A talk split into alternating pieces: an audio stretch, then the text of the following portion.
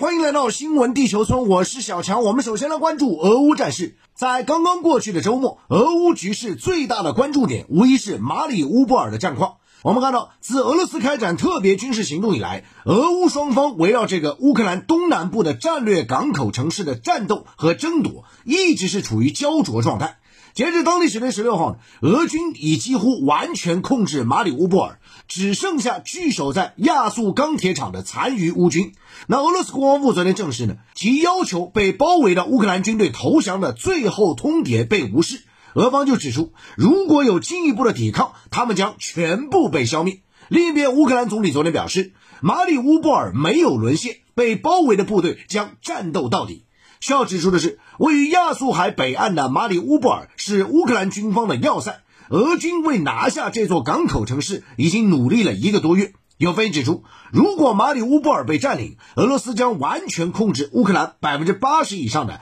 黑海海岸线，从而切断乌克兰的海上贸易。还有观点指出，占领马里乌波尔时，将使莫斯科在乌东地区和克里米亚半岛之间打通一条陆上通道，而且被炮火夷为平地的马里乌波尔将成为首座被俄军攻克和占领的大城市。此外，对于当地的重要战略意义，有俄罗斯媒体甚至开文指出，基辅当局把马里乌波尔视为乌克兰的斯大林格勒。试图将俄军长期拖在该地，进而使其成为整个战争的转折点。那针对当前的局势呢？乌克兰总统泽连斯基昨天表示，乌克兰不会以放弃东部领土来换取和俄罗斯结束战争。此外呢，乌方准备就乌克兰不加入北约和克里米亚地位问题同俄罗斯谈判，但前提是俄方停止军事行动以及其武装力量从乌克兰领土撤离。对此，俄国家杜马主席最新表示。泽连斯基关于俄乌谈判的言论是缓兵之计，意图是向北约寻求军事援助，争取时间。而在此前一天呢，泽连斯基又指出，如果马里乌波尔的守军被歼灭，将终止所有谈判。那伴随马里乌波尔的战斗进入最后时刻之际啊，俄军也恢复了对乌克兰首都基辅的空袭，结束了俄军三月下旬撤离该地区以来这座城市的相对平静。根据俄国防部昨天发布的战报显示。过去一昼夜，俄军持续打击多处乌克兰军事目标，其中包括利用高精度导弹摧毁位于基辅州的一个武器弹药制造厂。无独有偶，俄军近期还摧毁了基辅一家装甲车制造厂，还动用海基远程导弹袭击基辅国际机场附近的一家生产海王星导弹的工厂。此前我们看到，乌克兰和美国都称，俄罗斯莫斯科号导弹巡洋舰是被两枚海王星导弹击毁的。那除了俄乌战事备受关注之外，西方对乌克兰的武器援助也在同步加码。根据白宫官员消息，当地时间十六号，美国为乌克兰提供的最新一批价值八亿美元的军事物资已经开始抵达。此外，欧盟委员会主席冯德莱恩昨天呼吁欧盟国家快速向乌克兰提供武器装备，不再区分轻重类型。对此，俄方日前发出外交照会，警告美国和北约不要向基辅运送最敏感的武器。称可能会造成不堪设想的后果，但美国国务院称什么都无法阻止其向基辅运送武器。目前，外界对于俄乌冲突下一步走向可以说是议论纷纷。一方面，乌克兰政府人士和西方情报机构都认为，决定俄乌冲突结果的乌东部顿巴斯战役即将开始；另外方面，美国国务院认为，乌克兰战争有可能持续到年底。另据美国总统国家安全事务助理沙利文近日声称。战争可能会旷日持久，持续数月甚至更长时间。好，我们继续来快速了解一组环球要闻资讯。美国白宫昨天宣布，总统拜登将在五月十二号和十三号与华盛顿特区接待东盟国家领导人，举行美国东盟特别峰会。这次峰会也是纪念美国与东盟发展关系四十五周年。法新社昨天指出，此次峰会很可能聚焦地区大国等议题。值得一提的是。白宫于今年二月公布的拜登政府首份印太战略报告提到，美国打算在未来一两年内展开十大印太行动计划，包括主导印太经济架构、加强与东盟关系、支持印度持续崛起、夯实美日英澳四方安全对话机制等。好，接着来看朝鲜半岛局势。韩国联合参谋本部昨天表示，朝鲜于前一日十八点左右向东部海域发射两枚飞行器。韩国军方情报部门以及国家安保室在朝鲜试射活动后召开紧急会议进行评估，探讨应对方案。韩国军方强调，韩美实时追踪并密切监视朝鲜的发射动向，并维持应对态势。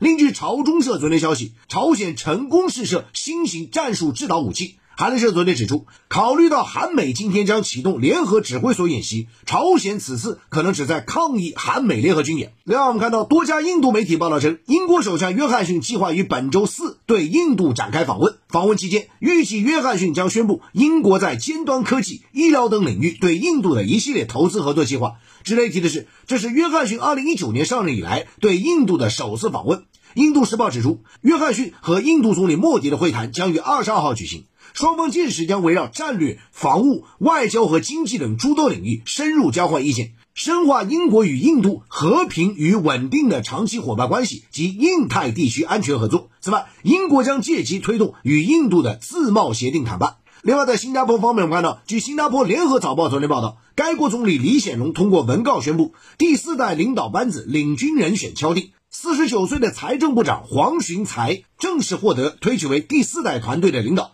据了解，黄循才十六号已开启被推举为新加坡第四代团队领导后的首次出国访问。他将在访美期间参加国际货币基金组织和世界银行春季会议，以及二十国集团财长及央行行长会议。好，新闻地球村这时段来重点聊聊环球商业财经。我们先来看一组环球商业财经要闻资讯啊。那在当地时间十六号，俄总统普京签署法令啊，规定俄罗斯公司在外国证券交易市场的存托凭证退市。那么俄罗斯官员表示呢，此举将防止西方啊利用股票对俄罗斯搞经济战争啊。那么存托凭证呢，实际上简单来讲就是一国公司啊，为了让自己的证券啊能够在外国流通，所发行的一种有价证券啊，可转让的一个凭证啊。当然，在这个过程当中呢，它需要啊将一定的股票数量啊这个保管于第三方金融机构，然后呢委托第三方金融机构来进行一个交易啊。那么据了解，二月二十四号俄乌冲突爆发以来啊，以美国为首西方国家对俄罗斯实施一系列制裁措施啊，越来越多俄罗斯企业面临西方制裁，有的是被限制啊，有的甚至被切断与西方经济金融联系。那么，俄罗斯经济发展部长日前表示，一些俄罗斯大型上市企业在海外的存托凭证将回归莫斯科金融市场。此前呢，一些欧美国家证券交易所宣布暂停俄罗斯上市企业的存托凭证交易啊。那么，另据了解呢，俄联邦安全会议副主席梅德韦杰夫昨天表示，俄罗斯的债务违约可能会变成欧洲的违约啊，无论是道德上还是物质上，因为欧盟金融体系并不完全稳定哦。那正好说到欧盟，我们再来看一下对俄罗斯又计划新一轮制裁啊。当地时间四月十七号呢，欧盟委员会主席冯德莱恩在接受德国著名媒体啊《图片报》采访时透露的，欧盟拟议中的第六轮对俄罗斯制裁将主要针对俄罗斯最大商业银行俄联邦储蓄银行，同时将采取渐进性措施，切断欧盟自俄罗斯的油气进口。冯德莱恩指出呢，欧盟的制裁主要目标是持续的压缩俄罗斯的油气收入。那除了欧盟层面采取动作之外呢？意大利港口管理局发布通知说呢，从当地时间四月十七号开始啊，意大利所有港口禁止俄罗斯船只进港了。那无独有偶，爱沙尼亚昨天宣布啊，即日起所有俄罗斯籍船只将被禁止进入爱沙尼亚港口。那么，另外在货币层面，我们看到呢，今年以来啊，随着美欧主要央行货币政策转向啊，这个作为全球第三大经济体日本的货币日元显著走软。那么受到俄乌冲突影响呢，包括国际大宗商品持续上涨，进一步放大了日元贬值对日本经济的影响。那么受此影响，日本消费者现在不得不承受越来越大的涨价压力啊，和石油、粮食相关的产品涨价幅度尤其显著。而雪上加霜的是呢，实际上日本国内此前啊。长期就面临通胀压力啊，新冠疫情加剧导致内需不振，包括日本企业普遍对提价持谨慎态度，很多企业还没有将原材料价格上涨全部转嫁给消费者啊，现在呢又出现新一轮大涨，经营面临巨大压力。那么有专家认为呢，在美联储坚持大幅紧缩的这样一个态度之下呢，包括国际大宗商品持续高企的这个价位啊。日元对美元的汇率未来仍会继续走软，那么今年年底到明年初呢，甚至可能会跌到一美元兑换一百四到一百五十日元呢。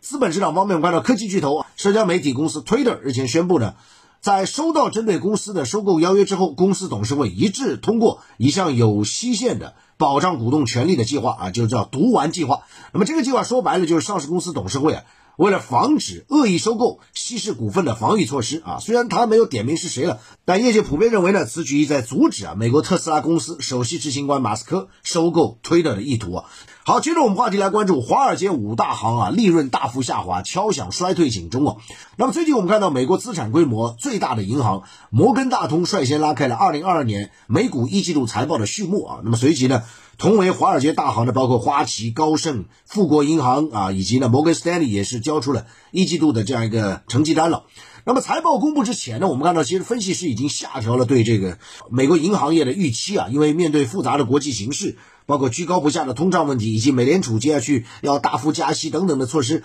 很多充满了不确定性。包括全球债务风险的升高啊，分析师普遍预计呢，美国大型银行此前在疫情期间的强劲业绩表现会陷入到疲软啊。那么不出所料啊，最新的一季度财报，银行业显示呢，上述五家华尔街大行一季度报告指出，净利润同比大幅度的下滑啊。摩根大通一季度净利润同比大幅下滑百分之四十二，花旗下滑百分之四十六。啊，高盛降百分之四十二，富国银行降百分之二十一，摩根斯坦利降百分之十一啊。华尔街五大行，你就可以看到整个全球银行业的啊这个观察的这样一个啊视角，当然也是一个观察金融板块一个非常好的一个窗口了。那么值得注意的是呢，作为美国大型银行中啊业务遍及上百个国家、全球化程度最高的银行，花旗啊这次受到国际风险事件冲击影响相对较大。那么花旗近日表示呢，已拨出十九亿美元的储备，用于应对啊这个地缘中都啊造成的潜在贷款的损失啊，就很多坏账啊，那就要去拨备啊去覆盖掉。那另外一边呢，随着美联储提高利率以对抗通胀，会导致一些贷款利率的上升啊，包括一些抵押贷款，包括一些房贷，那么实际上也会造成贷款需求的放缓。因为利率上行的话啊，实际上不利于这个贷款的增加，所以给美国银行业的业绩是带来了压力。与此同时，随着财报的发布啊，华尔街大行高管也是发出警告，比如说摩根大通 CEO 就说了，说俄乌冲突造成的连锁反应持续推高通胀。啊，美联储应对通胀的举措可能使美国经济陷入衰退的风险。小幅提高。那么花旗 CEO 就指出呢，今年剩余时间内啊，宏观前景只能用两个词来形容：复杂和不确定性。富国银行 CEO 表示呢，美联储为抑制通胀所做的努力肯定会削弱经济增长，同时呢，俄乌冲突带来负面影响也增加了经济下行的风险啊。所以你就可以看到，华尔街五大投行基本都在担忧美国经济衰退的风险，包括接下去可能出现了一个资本市场的动荡。所以这也是为什么我们最近跟大家讲，就是说很多的国际资本慢慢的从在美国市场慢慢的从科技股啊撤离资金，然后进入到。大宗商品的这样一个板块当中啊，这个趋势已经非常明显，那么也可以作为一个下半年的对吧投资的一个重要的一个参考。因为呢，大宗商品它在往往应对啊一些震荡的时候啊，包括应对通胀的时候，它的个表现比较好的。那么值得注意的是，美国前财长萨默斯近日在这个《华盛顿邮报》上发表评论文章说的，当前美国经济状况无疑令很多人想起美国历史上多次衰退的情形。萨默斯特别写到一个观点，就是说。在过去七十五年当中，每当美国的通胀率超过百分之四，失业率低于百分之五，美国经济就会在两年内陷入衰退。那么现在大家去看，美国的通胀率逼近百分之八，失业率呢三月份是降到百分之三点六啊。萨默斯就从此判断呢，美国经济明年陷入衰退可能性为百分之八十，二零二三年啊。那么此外呢，高盛首席经济学家在最新研报中指出呢，未来两年美国经济收缩的可能性为百分之三十五，实现软着陆可能很难。好，以上就这十段新闻地球村有关环球商业财经的全部内容。